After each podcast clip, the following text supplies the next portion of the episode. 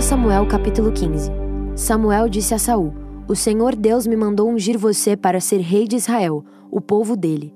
Agora escute isto que o Senhor Todo-Poderoso diz: Ele castigará os amalequitas, porque eles lutaram contra os israelitas quando estes vieram do Egito. Vá, ataque os amalequitas e destrua completamente tudo o que eles têm. Não tenha dó nem piedade. Mate todos os homens e mulheres, crianças e bebês, gado e ovelhas, camelos e jumentos. Então Saul convocou o seu exército e, em Telaim, fez uma contagem dos seus soldados. Havia duzentos mil soldados do povo de Israel e dez mil de Judá. Aí Saul e todos os seus soldados foram para a cidade de Amaleque e ficaram esperando escondidos no leito seco de um rio. Saul preveniu os queneus. Saiam do meio dos amalequitas, para que eu não os mate junto com eles, pois vocês foram bondosos com os israelitas quando eles vieram do Egito. Então os queneus saíram. E Saul derrotou os amalequitas desde Avilá até Sur, a leste do Egito. Prendeu Agag, o rei dos amalequitas, porém matou todo o povo.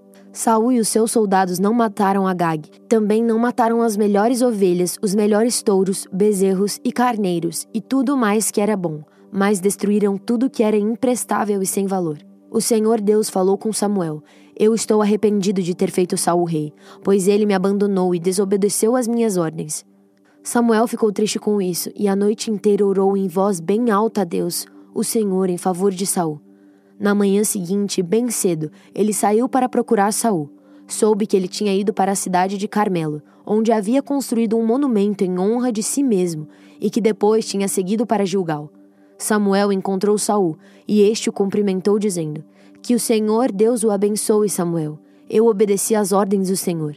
E Samuel perguntou: Então por que é que estou ouvindo o mugido de gado e o berro de ovelhas? Saul respondeu: Os meus soldados os tomaram dos amalequitas, pegaram as melhores ovelhas e o melhor gado para oferecer como sacrifício ao Senhor, o Deus de você, e destruímos completamente o resto. Espere, interrompeu Samuel. Eu vou lhe contar o que o Senhor Deus me disse na noite passada. Fale, disse Saul. E Samuel continuou: Você pode pensar que é uma pessoa sem importância, mas é o líder das tribos de Israel. O Senhor Deus o ungiu como rei do povo de Israel e mandou que você fosse e destruísse os Amalequitas, essa gente má, e disse para você lutar até acabar com eles. Então por que é que você não obedeceu? Por que é que você teve pressa de ficar com as coisas do inimigo, fazendo assim uma coisa que para Deus é errada? Mas eu obedeci a Deus, o Senhor, respondeu Saul. Saí como ele me ordenou, trouxe o rei Agag e matei todos os amalequitas.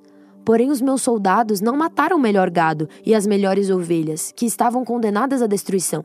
Em vez disso, eles os trouxeram aqui para Gilgal, a fim de os oferecerem como sacrifício ao Senhor, o Deus de você. Samuel respondeu: O que é que o Senhor Deus prefere, obediência ou oferta de sacrifícios. É melhor obedecer a Deus do que oferecer-lhe em sacrifício as melhores ovelhas. A revolta contra o Senhor é tão grave como a feitiçaria, e o orgulho é pecado como é pecado a idolatria. O Senhor o rejeitou como rei, porque você rejeitou as ordens dele. Eu pequei, respondeu Saul. Desobedeci às ordens de Deus, o Senhor, e às instruções que você deu. Fiquei com medo do povo e fiz o que eles queriam. Mas agora, Samuel, eu peço que perdoe o meu pecado e volte comigo para que eu possa adorar o Senhor. Eu não voltarei com você, respondeu Samuel. Você rejeitou as ordens de Deus, o Senhor, e por isso ele também o rejeitou como rei de Israel.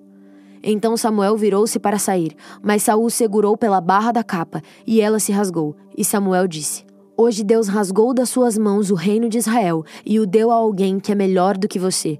O glorioso Deus de Israel não mente, nem muda de ideia. Ele não é um ser humano e por isso não se arrepende. Eu pequei, repetiu Saul, mas pelo menos me respeite na frente dos líderes e de todo o povo de Israel. Volte comigo para que eu possa adorar o Senhor seu Deus. Então Samuel voltou com ele e Saul adorou a Deus, o Senhor. E Samuel ordenou: Tragam aqui o rei Agag. Tremendo de medo, Agag foi até o lugar onde Saul estava e disse: Como é amargo morrer. Samuel disse: Assim como a sua espada fez muitas mães ficarem sem filhos, agora também a sua mãe vai ficar sem o seu filho. Em seguida, Samuel cortou Agag em pedaços, em Gilgal, em frente do altar.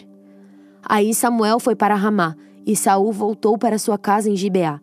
E nunca mais Samuel tornou a ver Saul, mas ficou com muita pena dele.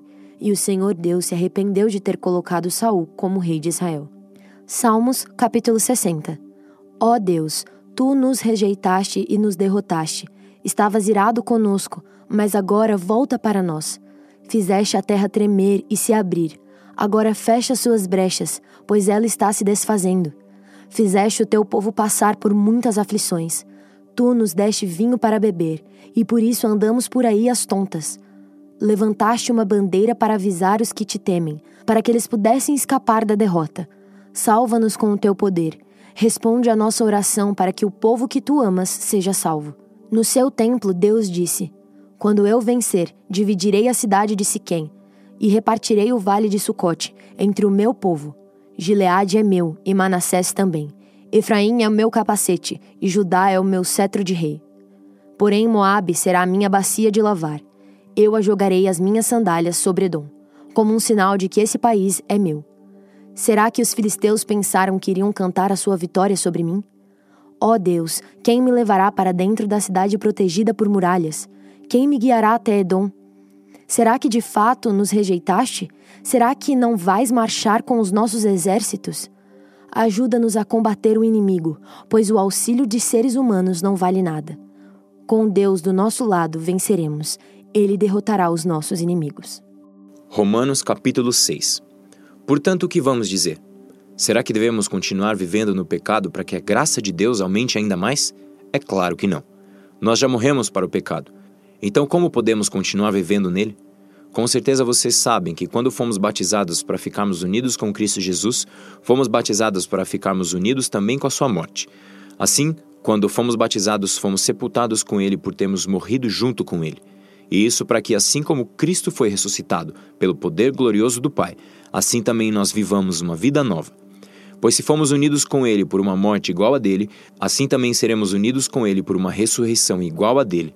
Pois sabemos que a nossa velha natureza pecadora já foi morta com Cristo na cruz, a fim de que o nosso eu pecador fosse morto, e assim não sejamos mais escravos do pecado. Pois quem morre fica livre do poder do pecado. Se já morremos com Cristo, cremos que também viveremos com Ele. Sabemos que Cristo foi ressuscitado e nunca mais morrerá, pois a morte não tem mais poder sobre ele. A sua morte foi uma morte para o pecado e valeu de uma vez por todas. E a vida que ele vive agora é uma vida para Deus. Assim também vocês devem se considerar mortos para o pecado, mas por estarem unidos com Cristo Jesus, devem se considerar vivos para Deus. Portanto, não deixem que o pecado domine o corpo mortal de vocês e faça com que vocês obedeçam aos desejos pecaminosos da natureza humana. E também não entreguem nenhuma parte do corpo de vocês ao pecado, para que ele a use a fim de fazer o que é mal. Pelo contrário, como pessoas que foram trazidas da morte para a vida, entregue-se completamente a Deus, para que ele use vocês a fim de fazerem o que é direito. O pecado não dominará vocês, pois vocês não são mais controlados pela lei, mas pela graça de Deus. O que é que isso quer dizer? Vamos continuar pecando porque não somos mais controlados pela lei, mas pela graça de Deus? É claro que não pois vocês sabem muito bem que quando se entregam a alguma pessoa para serem escravos dela, são de fato escravos dessa pessoa a quem vocês obedecem. Assim sendo, vocês podem obedecer ao pecado que produz a morte, ou podem obedecer a Deus e ser aceitos por Ele. Mas damos graças a Deus porque vocês, que antes eram escravos do pecado, agora já obedecem de todo o coração às verdades que estão nos ensinamentos que receberam. Vocês foram libertados do pecado e se tornaram escravos de Deus para fazer o que é direito. Falo com palavras bem simples porque vocês ainda são fracos. No passado vocês se entregaram inteiramente como escravos da imoralidade e da maldade para servir o mal. Entreguem-se agora inteiramente como escravos daquilo que é direito para viver uma vida dedicada a Deus. Quando eram escravos do pecado, vocês não faziam o que é direito. Porém, o que é que vocês receberam de bom quando faziam aquelas coisas de que agora têm vergonha? Pois o resultado de tudo aquilo é a morte. Mas agora vocês foram libertados do pecado e são escravos de Deus. Com isso, vocês ganham uma vida completamente dedicada a Ele, e o resultado é que vocês terão a vida eterna. Pois o salário do pecado é a morte, mas o presente gratuito de Deus é a vida eterna, que temos em união com Cristo Jesus, o nosso Senhor.